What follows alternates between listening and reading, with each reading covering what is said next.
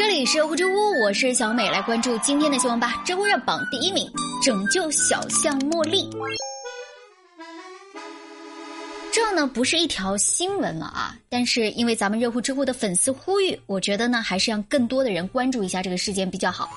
咋回事呢？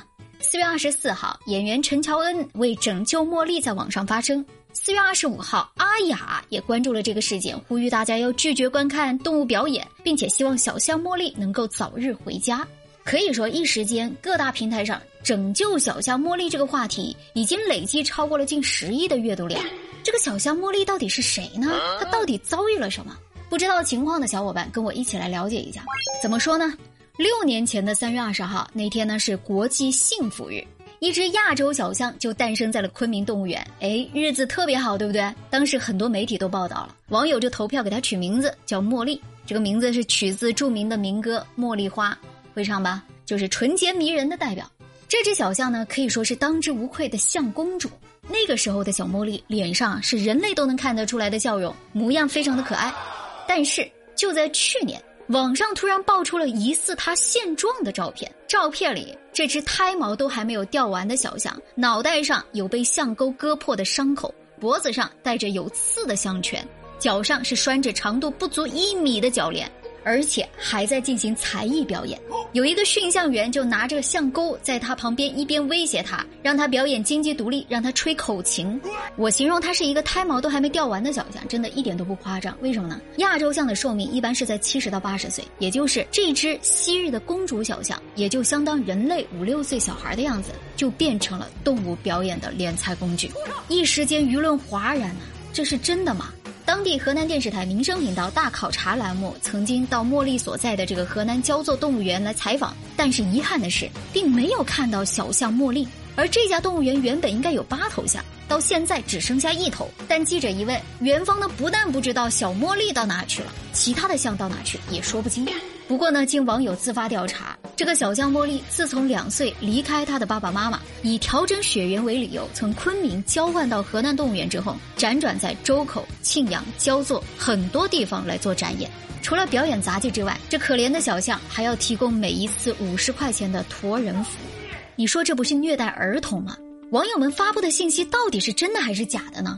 去年事情曝光的时候，饲养小象茉莉的焦作市森林动物园扛不住压力，发布了情况通报，说我们这里的大象确实是被铁链拴着的，但是并不是虐待动物，这是一个规范操作。而且他们还说，哎呀，你们关注的这个小象吧，身体很健康，没有受到虐待。这话回复的是毫无破绽，但是记者并没有能够真正看到这个小象茉莉，所以园区的回复当时也并没有平复网友的质疑。而且，当网友要求涉及到这个小象茉莉管理的相关单位公开园区所有的动物来源、出售、购买、租借的去向等等审批手续的时候，这些单位以涉嫌商业秘密不同意公开任何信息为由拒绝了。所以，直到现在，由小象茉莉牵扯出来的所有焦作动物园的象的真实动态，至今悬而未决。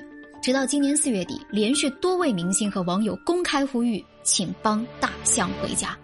不过好消息是，四月二十九号，记者再次致电这个焦作森林动物园的时候，园区回应：“哎呀，这小茉莉现在身体非常健康，生活环境非常舒适，没有受训，也没有表演呢。而且园区还强调说，其实从二零一九年开始，他们已经停止了动物表演。大家看到的社交媒体上传的那些大象受伤的图片，并不是小象茉莉。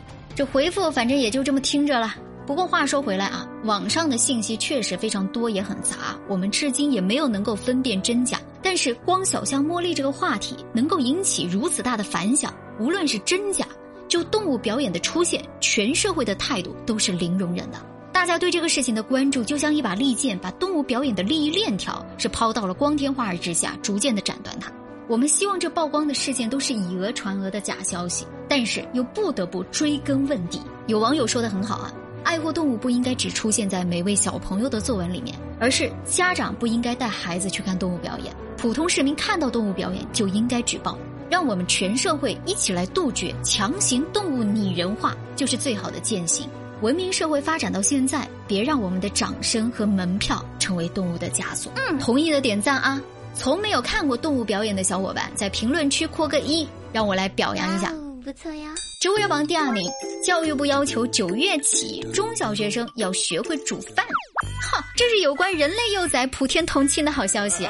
最近教育部正式印发了义务教育课程方案，这里边要求中小学生今年秋天开始，劳动课将会正式成为他们的一门独立课程。说是今年九月起，每个孩子都要学会煮饭、炖汤、修理家电、种菜、养鸡、养鸭。我的个乖乖，这真是涵盖了一个人类幼崽要如何养活自己的大部分技能。哼，这是国家想给家长减负啊！不少七零后、八零后网友就感叹。哦，这很多年前的劳动可，如今又回来了。跟现在的孩子四肢不勤、五谷不分的，早就应该让他们干点活了。不过小美，我想来想去，哎，这肯定还是九零后父母最受益。怎么说呢？九零后父母啊，带孩子一般都是放养式或者躺平式教育，指不定人家孩子们早就在家自己学会煮饭、搞卫生了，甚至有的已经能够照顾四肢不勤的爸妈了。这下好了，国家发话了，要不学校给你们开课啊，你们系统的学一学。回家好专业的在父母面前尽孝。哎呦我的妈！当然啦，孩子要是表现好，你也可以给他们奖励一个冰棍什么的，对不对？那肯定让他们心里甜滋滋呀。说到冰棍，夏天来了，你有没有吃过榴莲冰棍呢？我跟你说，老好吃了。市场上做榴莲最地道的，那就是榴莲西施这个品牌啊。之前买过他们家千层蛋糕的举个手，是不是？满满的榴莲肉不骗中国人，他们家的猫山王榴莲雪糕也是纯纯的马来西亚榴莲肉配上椰子汁制作的，这真是王炸组合，可以说是冰棒里面的贵族。我真的超喜欢吃，不过呢有点小贵，十二只顺丰冷链到家，原价是一百六十九，咱们热乎知乎的粉丝有福利哦，团购价是一百零九块九。那么纯粹的榴莲雪糕也就几块钱一支，真的过了这个村就没这个店了。左下角购物车点进去，赶紧去抢吧！好了，这就是今天的热乎知乎，我是小木，欢迎各位的评论和关注，我们下期见啦。